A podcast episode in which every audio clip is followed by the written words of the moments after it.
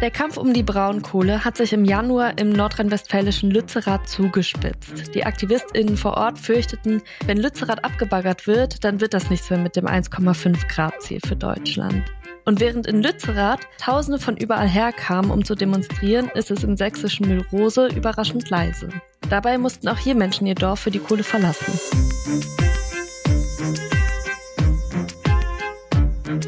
Sie hören MDR Investigativ hinter der Recherche und hier sprechen wir mit JournalistInnen über ihre Recherchen. Dazu schauen wir uns das Thema an, aber eben auch, was die JournalistInnen während ihrer Arbeit erlebt oder gelernt haben. Ich bin Esther Stephan und ich arbeite für die politischen Magazine des Mitteldeutschen Rundfunks. Friederike Roman war in Mühlrose und wir sprechen heute über Braunkohleabbau in Ostdeutschland. Hi. Hallo Esther. Als wir ausgemacht haben, miteinander zu sprechen, habe ich als allererstes auf so einem Notizzettel aufgeschrieben, Milrose Lützerath, Fragezeichen. Ist Milrose das neue Lützerath? Ja, so sind wir ja so ein bisschen auf die Recherche gekommen oder ich bin auf die Recherche so gekommen, dass ich am Anfang des Jahres dachte, na, in Lützerath ist es, wie du gerade schon sagtest, so laut, aber das ist ja nicht das letzte Dorf, was wegen der Kohle abgebaggert werden soll. Auch wir haben ja hier bei uns in Sachsen riesige Braunkohlegebiete. Wie sieht es eigentlich bei uns aus? Und bin dann auf Mühlrose gekommen, weil es da immer heißt, dass das eines der letzten Dörfer, wenn nicht sogar das letzte Dorf sein soll in Deutschland, was der Kohle weichen muss. Und um auf deine Frage zu antworten, ist Mühlrose das neue Lützerath muss ich von vornherein sagen, nein, ist es nicht. Denn der entscheidende Unterschied zwischen Lützerath und Myrose ist der, dass es in Lützerath tatsächlich eine Genehmigung gibt zum Abbaggern der Kohle unter Lützerath. In Myrose gibt es diese Genehmigung noch nicht. Diesen Konflikt, den schauen wir uns nachher auch nochmal an. Ist es denn vergleichbar mit dem rheinischen Braunkohlegebiet? Ich weiß, ich war selber mal da. Das ist diese unfassbar große Fläche, wenn man da an der Kante steht. Das kann man sich eigentlich gar nicht vorstellen. Ist es in Sachsen auch so, dass es wirklich so riesengroß ist, also in der Fläche? Ja, Myrose liegt am Tagebau Nochten. Das ist auch so ein riesiger Tagebau, also ein Loch in der Erde. Wir standen auch dort und haben dort auch gedreht. Und das war jetzt für mich nicht das erste Mal, dass ich an so einem braunen Kohletagebau stand, aber trotzdem ist es total überwältigend. Und ich denke schon, dass es vergleichbar ist. Das Lausitzer Kohlerevier ist nach dem Rheinischen Kohlerevier das zweitgrößte in Deutschland. Und die Lausitz erstreckt sich über Brandenburg und Sachsen. Und in Sachsen gibt es zwei Tagebauen, die zum Lausitzer Revier gehören und in Brandenburg auch nochmal zwei. Und Myrose liegt halt am Tagebau Nochten. Das ist so im nördlichen Sachsen, ganz nah an der Grenze zu Brandenburg. Und auch in Mühlrose mussten jetzt Leute umziehen, obwohl ich das Gefühl hatte, die meisten Leute, die man so bei dir im Film sieht, die scheinen eigentlich ganz glücklich zu sein, dass sie jetzt ein neues Haus bekommen. Bei dir ist zum Beispiel Ernst-Gerd Paufler und seine Frau Claudia und die leben mittlerweile in Neumühlrose. Neu ist neu. Ja. Wir hatten ja einen alten Kindergarten in Altmühlrose gehabt. Den haben wir auch umgebaut, 96 richtig, wurde auch als Neubau gewertet. Ja. Aber ich hätte jetzt wieder so viel Geld reinstecken müssen, nach 26 Jahren.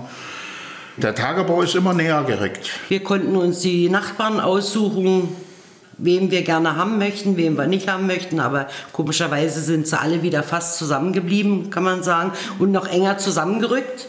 Das ist das Schöne hier in Neumüllrose, sag ich mal, dass wir alle enger zusammen sind.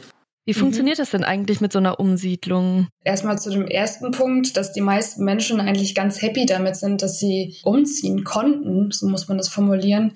Das ist auch so meine Wahrnehmung gewesen. Also man muss als Hintergrund dazu wissen, dass diese Diskussion um Müllrose, was passiert mit dem Dorf, wird es womöglich abgebaggert oder nicht, diese Diskussion, die gibt es schon seit Ewigkeiten.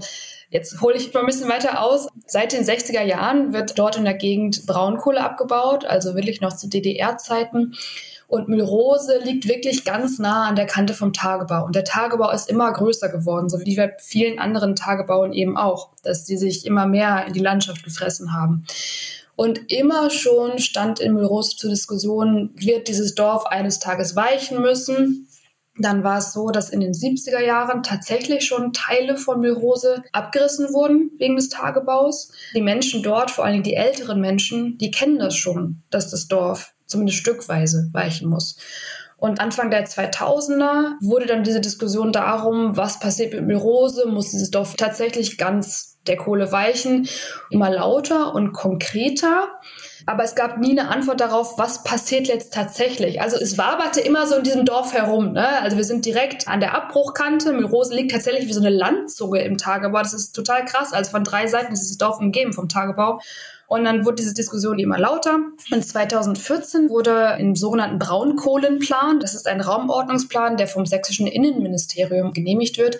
Und in diesem Plan von 2014, dem Braunkohlenplan, wurde dann festgelegt, ja, tatsächlich, diese Fläche von Melrose, da darf prinzipiell gebaggert werden.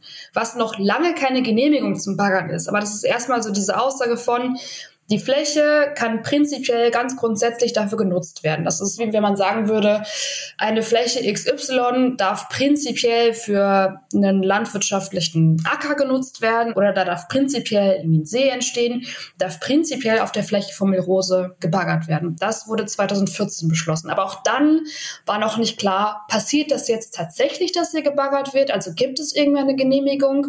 Und auch wann passiert das? Also die Menschen dort in diesem Dorf, die leben wirklich schon schon sehr, sehr lange mit dieser Ungewissheit. Und als dann 2019 das Kohleunternehmen, also die LEAG, ankam und gesagt hat, liebe Leute von Myrose, wir machen jetzt einen Umsiedlungsvertrag und dieser Umsiedlungsvertrag bedeutet, dass wir euch eure Häuser und eure Grundstücke abkaufen, war das für viele dort im Ort tatsächlich ein Aufatmen, ne? weil die wussten, jetzt gibt es ein Unternehmen, die geben uns Geld, wir können mit diesem Geld uns neue Häuser kaufen, ein paar Kilometer weiter entfernt und für uns ist unsere Zukunft jetzt erstmal gewiss, wir haben ein Zuhause und wir haben so einen Haken dran gemacht.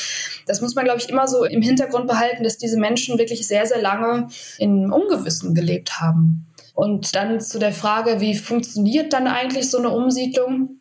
Konkret sieht es eben so aus, dass es diesen Umsiedlungsvertrag gab, 2019.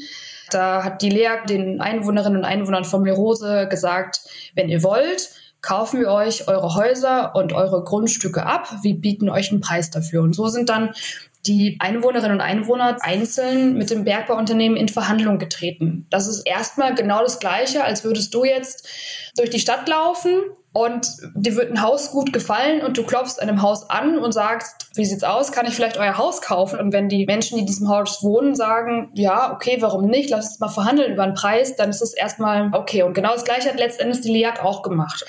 Die hat bei den Menschen gefragt, können wir euch euer Haus im Grund abkaufen? Dann haben die meisten Menschen dort gesagt, ja, das könnt ihr. Dann wurde dieses Grundstück und das Haus geschätzt und daraufhin wurde eine Kaufsumme vereinbart. Und diese Summe hat dann die LEAG den Menschen überwiesen auf ein sogenanntes Baukonto. Mit dieser Summe konnten sich dann die Menschen entweder im Neumilrose, das ist ein Ort, der ist ein paar Kilometer vom alten Milrose entfernt, eine Neubausiedlung, ein neues Haus bauen lassen oder ähm, manche sind auch in einen anderen Ort gezogen. Aber mit diesem Geld, was die dann von der LEAG bekommen haben, konnten die sich ein Haus so bauen, wie sie es gerne wollten. Also dieses Geld ist schon gebunden an einen Hausbau. Die können mit diesem Geld jetzt nicht einfach sagen, ich fliege jetzt ein Jahr in den Süden und mache davon Urlaub oder kaufe mir ein tolles Auto oder so. Das war schon gebunden an ein Haus. Aber wie dieses Haus dann aussehen soll und wie das gestaltet ist und wie groß und wie groß der Garten und so, das war dann mal den Menschen selbst überlassen und die haben sich dann auch gekümmert um eine Architektin und um ein Bauunternehmen und so. Ja, aber es ist total gut zu wissen, weil ich mir das immer so vorgestellt habe, dass die LEAG hinkommt und sagt, hier, wir haben dir hier schon mal ein neues Haus hingestellt und da kannst du dann jetzt einziehen. Für mich klingt Umsiedlung eigentlich genau nach dem, aber die hatten da schon sehr viel Mitspracherecht. Ich war ja dann auch bei diesem Ehepaar zu Hause, weil ich auch neugierig darauf war, wie sieht denn jetzt so ein Haus aus, was dann nach einer Umsiedlung gebaut wird. Und die haben ja wirklich auch mit leuchtenden Augen erzählt, wie glücklich sie jetzt darüber sind, in diesem neuen Haus zu leben. Das war erstmal ein sehr großes Haus. Das ist ein Rentner-Ehepaar. Die wohnen wir zu zweit auf 150 Quadratmetern Wohnfläche, knapp 1000 Quadratmeter Grundstück. Ich glaube, die hatten insgesamt fünf Räume, in denen man schlafen kann, inklusive Arbeitszimmer, Kinderzimmer für die Enkel, extra Wohnzimmer, neues Badezimmer oder zwei neue Badezimmer. Also alles neu, alles schick. Und die ganze untere Ebene, also das Erdgeschoss, ist auch so gebaut, dass wenn die Pauflas mal eines Tages alt sind und vielleicht mit einem Rollator oder mit einem Rollstuhl sich in ihrem Haus bewegen müssen, dass das auch alles in der unteren Ebene möglich ist. Also alles altengerecht, alles auf einem sehr modernen Stand. Als ich dann dort war, konnte ich auch nachvollziehen, ne? wenn man so jahrelang in so einer Unsicherheit lebt und dann bekommt man dieses Angebot, du kannst jetzt umziehen und zwar mit wirklich ausreichend Geld kannst du dir hier ein schönes neues Haus hinbauen lassen, in dem du wirklich alt werden kannst, kann ich verstehen, dass die Menschen das zum größten Teil angenommen haben. Das klingt nach einem eigentlich ganz guten Deal. Jetzt ging es in Lützerath aber ganz viel um die Frage, abgesehen von dem Verlust einer Heimat, schaffen wir eigentlich das 1,5 Grad Ziel noch, wenn wir Lützerath abbaggern? Ist den Leuten in Mühlrose das Klima egal oder kannst du einschätzen, warum man da nicht solche Proteste sieht? Mein Eindruck ist, den Leuten vor Ort ist es nicht egal, was mit dem Klima passiert. Und auch die Leute vor Ort bekommen mit, dass wir in einer Klimakrise sind, dass die Diskussionen über Klimaziele, Klimaschutz sehr, sehr laut sind. Und das geht auch an denen nicht vorbei. Was man aber bedenken muss, wenn man über diese Region dort spricht, die Menschen dort sind sehr verwurzelt mit der Braunkohle. Mir wurde von mehreren Seiten gesagt, jeder kennt jemanden, der in der Kohle arbeitet ähm, oder arbeitet selbst dort oder hat selbst dort gearbeitet. Also man sagt so, jeder Dritte hat da irgendwas mit der Kohle beruflich zu tun. Die Kohle sorgte dort jahrzehntelang für Wohlstand in einer Region, die ansonsten nicht so wahnsinnig viel hat. Das ist auch ein Unterschied zum Rheinland, wo ja doch die Infrastruktur ein bisschen anders aussieht. Das heißt, die Leute haben da womöglich eine andere Verbindung zur Kohle und auch einige, mit denen ich dort gesprochen habe, die sagen zwar, ja, uns ist schon klar, dass wir aus der Kohle irgendwann aussteigen müssen. Und wir finden das ja auch gut, dass es den Ausstieg 2038 gibt, aber bis dahin brauchen wir eben noch die Kohle. Und auf die Frage, warum sich die Leute vor Ort nicht dafür einsetzen, dass nicht abgebaggert wird, das liegt viel an dieser Unsicherheit, die ich gerade geschildert habe, dass die Menschen dort oder viele der Menschen dort es nicht mehr ausgehalten haben, nicht zu wissen, was mit ihnen wird und was mit ihren Häusern wird, was mit ihrem Zuhause wird. Und viele dann froh waren, als sie dann die Gewissheit hatten, ja, wir bekommen eben neue Häuser, wir haben eine Zukunft, auf die wir uns verlassen können, wir haben einen neuen Ort und müssen nicht noch weiter jahrelang in Ungewissheit leben. Ich glaube, das ist da ein wichtiger Punkt gewesen. Rose ist ein wirklich jahrhundertealtes, sehr, sehr hübsches Dorf.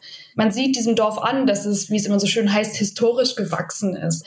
Viele Vierseit- oder Dreiseithöfe in Backstein, dann Dorfplätze, wirklich sehr hübsch, sehr gepflegt wenn man da jetzt durchfährt, durch Mürose oder durchläuft, was wir gemacht haben, wir hatten wirklich Pech mit dem Wetter. Es war schweinekalt und Schneeregen und auch deswegen war wenig los auf den Straßen. Vor der Umsiedlung haben da 200 Menschen gelebt. Jetzt leben da noch so ungefähr 90, wurde mir gesagt. Und auch von denen werden die allermeisten gehen. Und man sieht in diesem Dorf, wenn man da rumläuft, an vielen Stellen Freiflächen, wo wirklich ein großes Grundstück komplett frei ist. Das liegt daran, dass die LEAG, also das Bergbauunternehmen dort, sobald die die Häuser abkauft von den Menschen, die ziemlich schnell abreißt. Auch, das ist zumindest eine Theorie, die ich dort vor Ort gehört habe, auch um zu vermeiden, dass dort Hausbesetzungen stattfinden. Also man läuft durch dieses Dorf und man sieht überall freie Flächen. Das ist schon auffällig und man sieht natürlich auch ein paar leere Häuser. Also wir hatten ein Haus, da waren dann diese klassischen blauen Plan und ein Baugerüst dran. Aber das Dorf sieht jetzt nicht nach Abriss aus. Es ist nur irgendwie leer und an vielen Stellen, wie gesagt, diese Freiflächen. Und auch manchmal, wenn man so Fenster reinguckt, dann sieht man, hier lebt wahrscheinlich niemand mehr. Es sieht sehr verlassen aus. Also es ist eine ruhige, vielleicht ein bisschen gespenstische Atmosphäre, aber man kann sich vorstellen, dass dieses Dorf mal sehr, sehr lebendig war. Und es ist wirklich ein sehr hübsches Dorf, ja.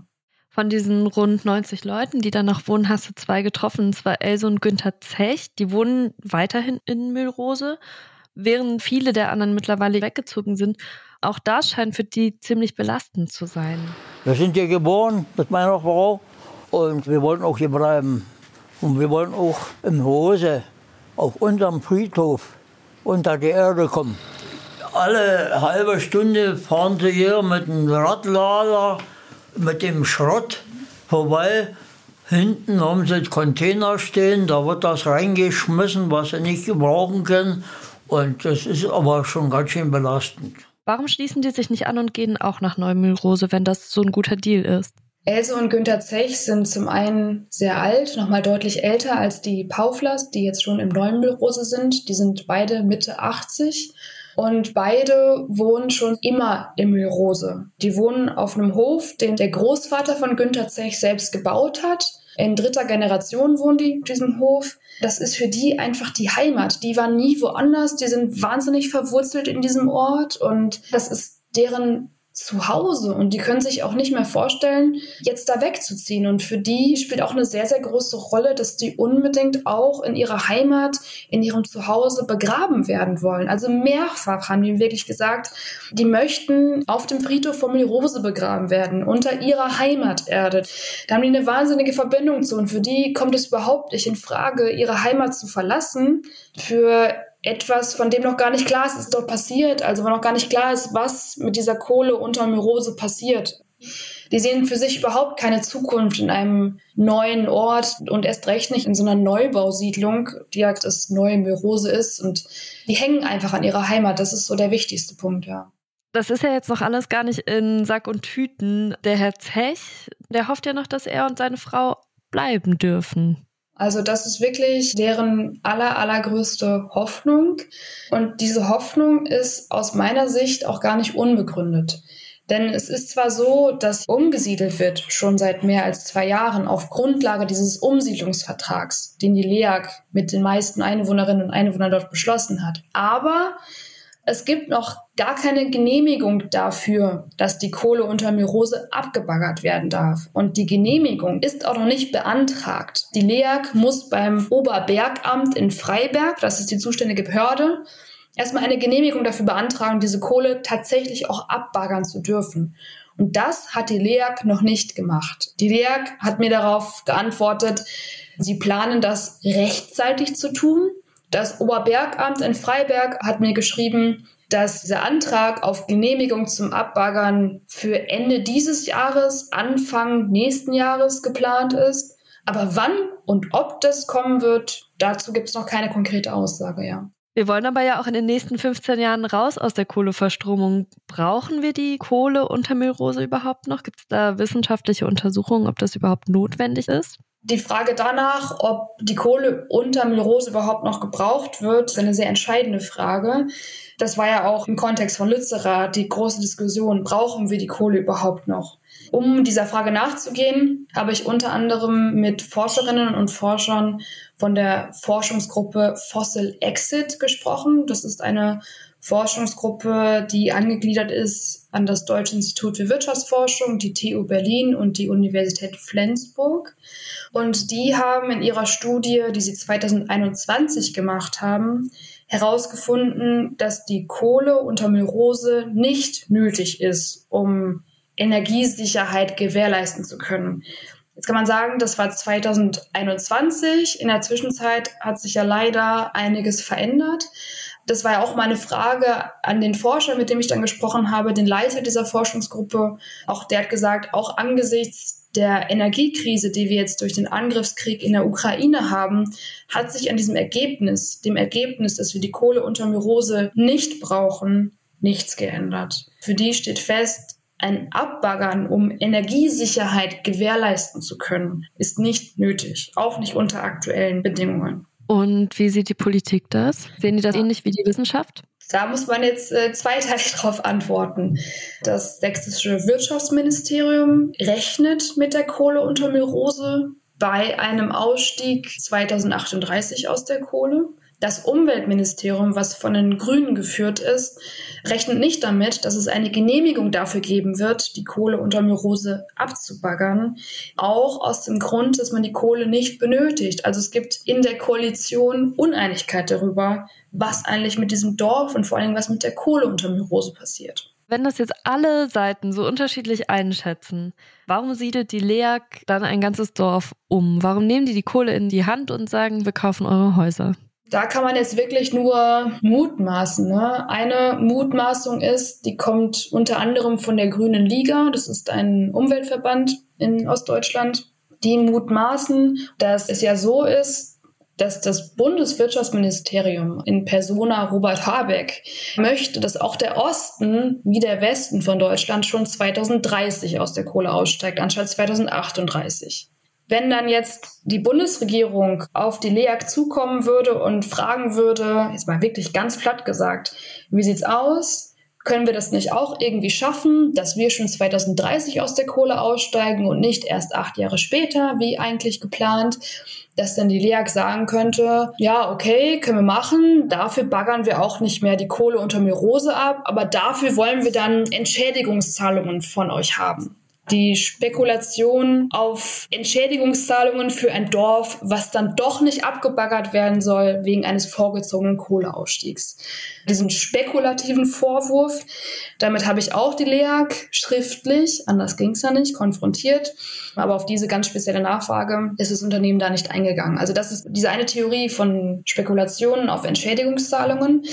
Und dann ist es so, dass sich in der Region, in der Lausitz, konkret äh, in der Region um Myrose gerade so das Gerücht herumspricht, dass auf der Fläche von Myrose ein Windpark entstehen soll. Das gar nicht gebaggert werden soll, sondern dass dort auf dem Dorf, wenn es mal eines Tages komplett leer ist, ein Windpark entstehen soll.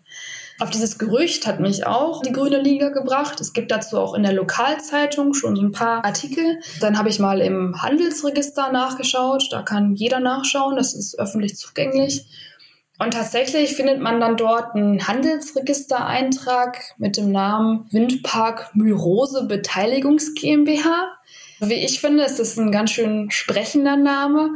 Auch damit habe ich natürlich die Lea konfrontiert und sie gefragt, was sie zu diesem Handelsregistereintrag sagen und zu dem Gerücht, dass auf Milrose ein Windpark entstehen sollte.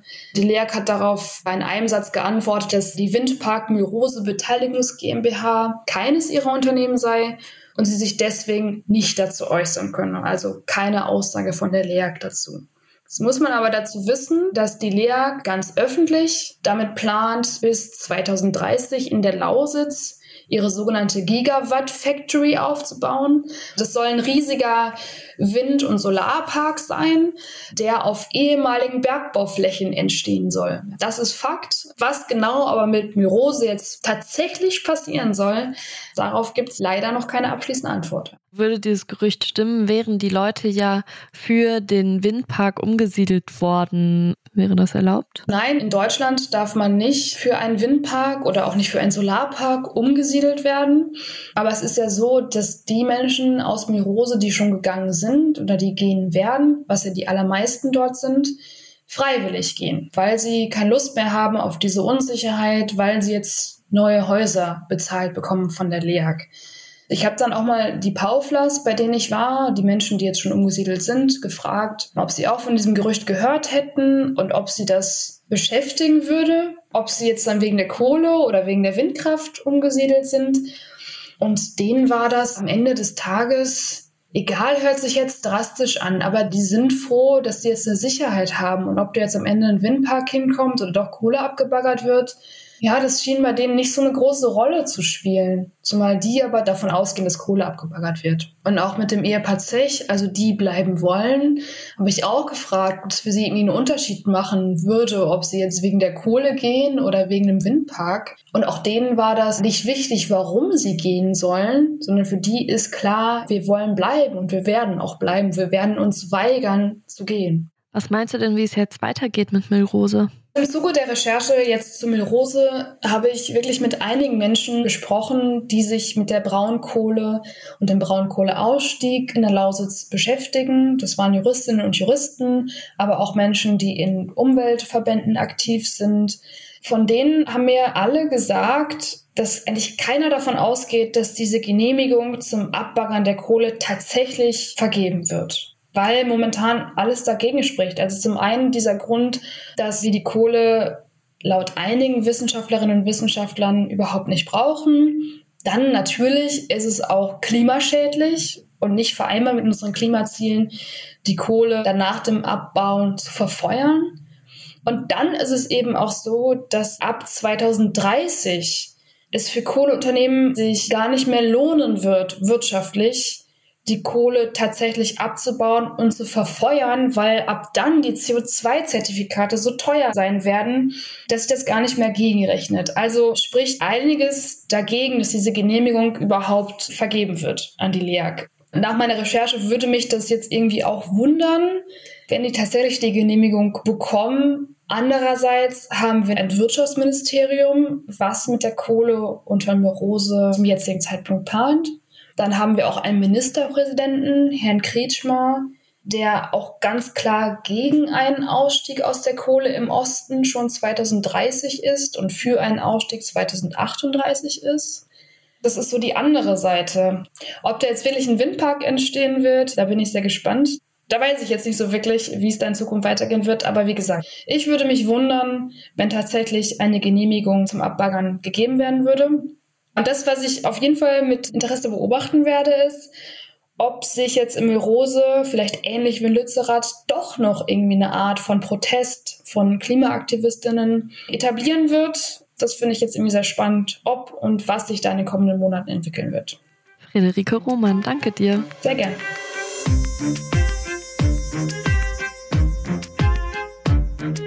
Das war der Podcast MDR Investigativ hinter der Recherche. Der Film mit dem Titel Mühlrose in Sachsen muss der Ort der Kohle weichen. Der lief bei exakt am 1. März. Sie finden die Sendung und auch den Beitrag aber noch immer in der ARD Mediathek.